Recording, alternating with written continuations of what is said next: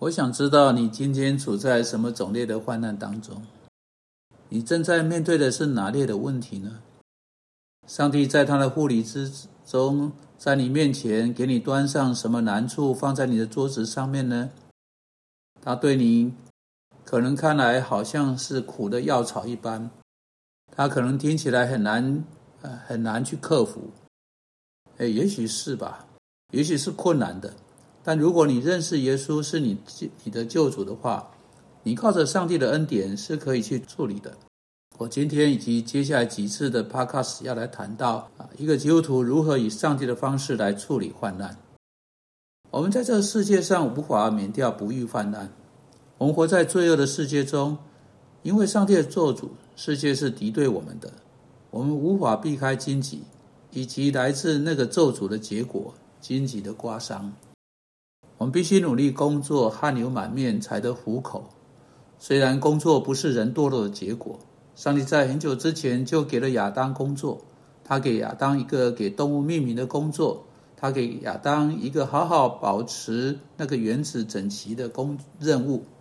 虽然我们的工作不是堕落的结果，但因着堕落的结果，你的劳苦有世界与之作对。因此，在这个世界上生活绝对不是一件容易的事情。因着咒诅本身，接着因着对对我们生命的影响，以及对其他信徒生命的影响，我们太知道问题就接踵而来。他们作为基督徒，试着在罪人的世界中活着，我们跟其余的世人步调不会一致，这也会增加重担和困难到我们身上。基督徒一向因着他们的信仰被处处决。被下在监牢，至少他们在这个时候，在这个国家，在特定的环境之下，他们拒绝去做那些他们认为上帝话认定是罪的事情，就会有很大的难堪。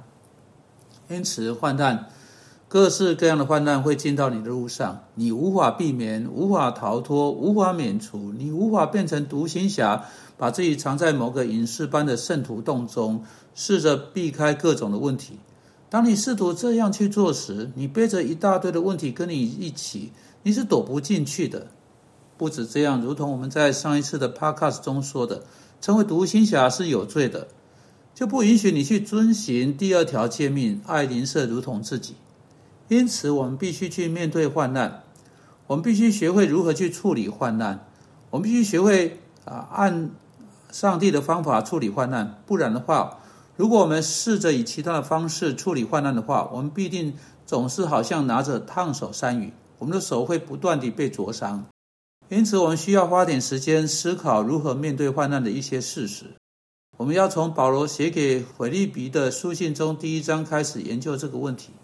也许今天早上我们无法有很多的进展，除了啊，只能给出那段经文的一些背景，使得我们在未来的节目中可以了解之外。在腓立比书第一章十二到第十六节或十七节，我们所看的这些经文，我要向你们指出的、指出来的第一点是，保罗是从监狱里面写的。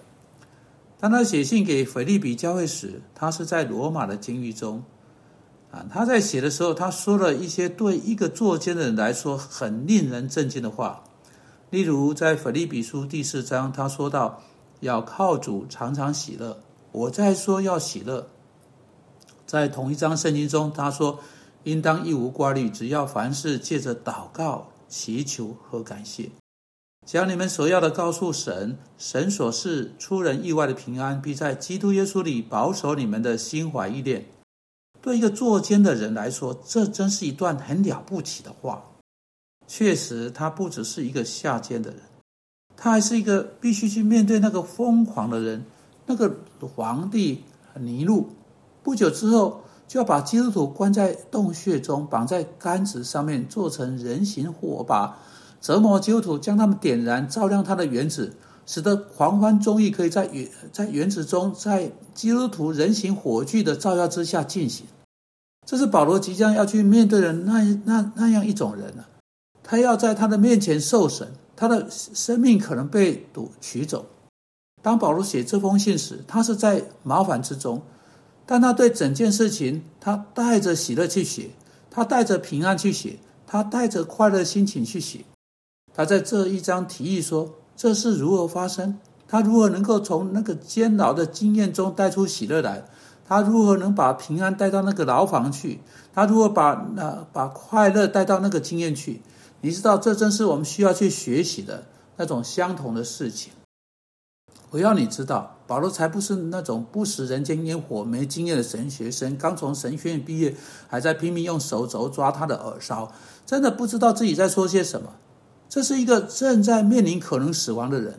当这封信在腓利比教会宣读时，那个腓利比的狱卒正坐在会众当中。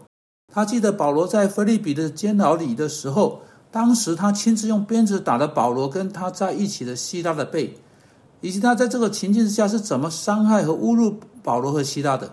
就在半夜，保罗和希拉被撕裂流血，保罗就在那里唱诗赞美上帝。在那里，这一个菲利比的狱主，当他听到这封信被读出来的时候，他猛猛点着他的头说：“是的，我也很确信，他一定回想起过过去的往事。”哎，保罗到底是如何能够胜利地面对患难？保罗到底是如何能在监牢中找到喜乐？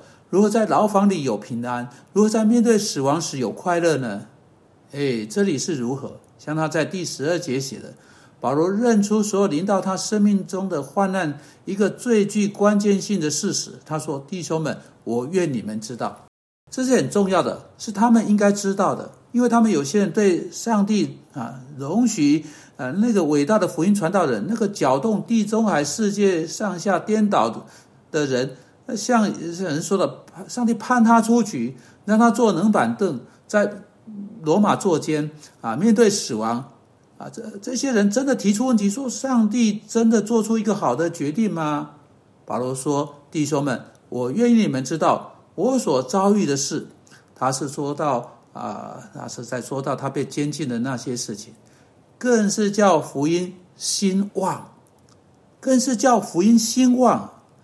哎，他们无法在乍看之下看到这一点呢，他们无法立刻明白这一点呢。在接下来经文中，保罗要来解释这个。我们要在在后面的广播中，呃，中来看到这些。现在让我把重点讲的很清楚。